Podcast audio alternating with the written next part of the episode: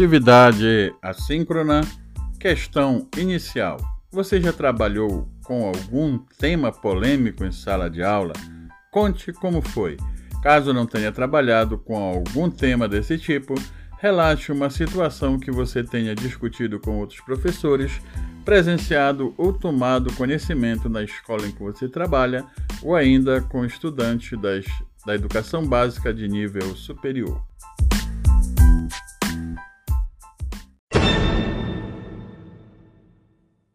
Trabalhar esses temas em sala de aula eu tenho feito até com certa frequência. A exemplo da última atividade remota em que disponibilizei aos meus alunos de EJA, na referida atividade, apresentei dois temas polêmicos, ou potencialmente polêmicos, a saber, o primeiro foi na disciplina Geografia, em que exibi a importância das comunidades indígenas e a invasão dos garimpeiros em áreas preservadas. Na disciplina História, trabalhei a exploração da escravidão do Brasil durante a colonização, com o rebatimento na atualidade.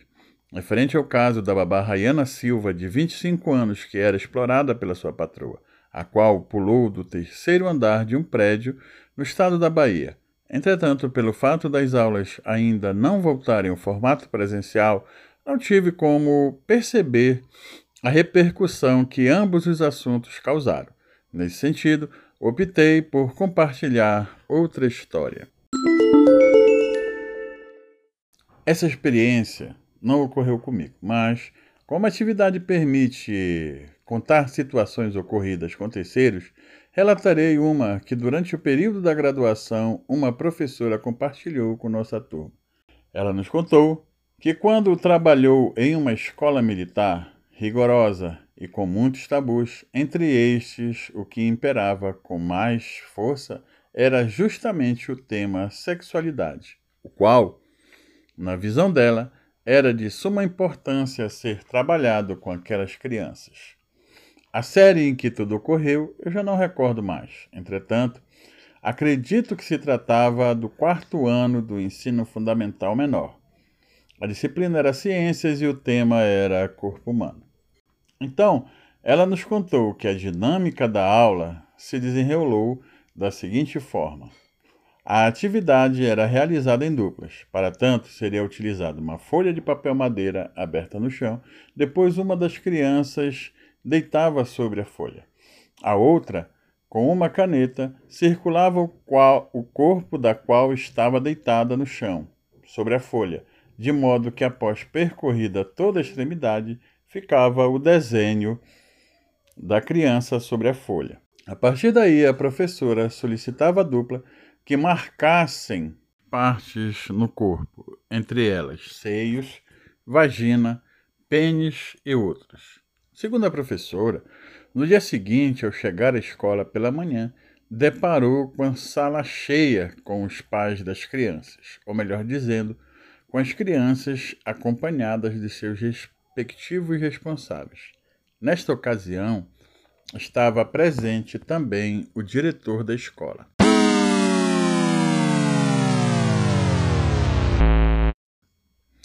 E lhe cobravam explicações sobre aquela atividade. Vale ressaltar que uma atividade dessa natureza, nos dias de hoje, embora muito importante, mas ainda provoca muita polêmica. Imaginamos então essa situação ocorrida há cerca de 15 ou 20 anos atrás e em um colégio militar. A professora, muito competente e consciente das consequências que aquele posicionamento pudesse lhe render, nos contou que após o interrogatório, no momento em que lhe foi oportunizado a palavra para possíveis justificativas, ela se dirigiu à biblioteca da escola e reuniu alguns livros, cerca de seis ou sete exemplares, que tratava daquele assunto. Em seguida, de volta à sala, aleatoriamente distribuiu aqueles livros para alguns presentes, ou seja, pais e mães, solicitando-lhes que procurassem naqueles livros termos tipo pito, saco, entre outros. Aproveitando a oportunidade, então explicou que os termos utilizados por ela estavam de acordo com os livros que a mesma apresentou e eram também os mais adequados do ponto de vista das ciências biológicas. Embora a mesma fosse convincente na sua explicação, não foi o suficiente para que a professora não perdesse seu cargo.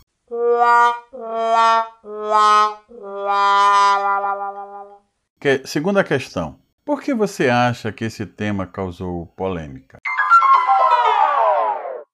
Diante de assuntos controversos, uma parte considerável dos pais de alunos tende a optar pela opinião mais conservadora sobre o assunto. Essas histórias sinalizam aquilo que muitos educadores, pesquisadores e organizadores nacionais e inclusive internacionais já apontam. Para combater a violência, é fundamental que a educação sexual aconteça nas escolas. Infelizmente, ainda é um tema bastante difícil a ser debatido.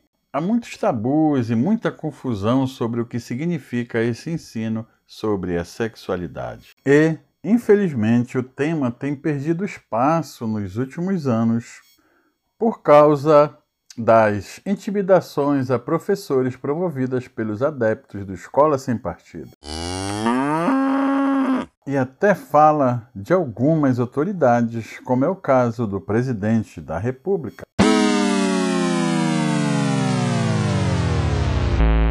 A principal dificuldade para lidar com o tema é a velha controvérsia sobre a adequação dele para o ambiente escolar. Ainda que defensores pensem muito diferente dos atuais partidários do tema, os receios eram muito parecidos aos que vemos ainda hoje.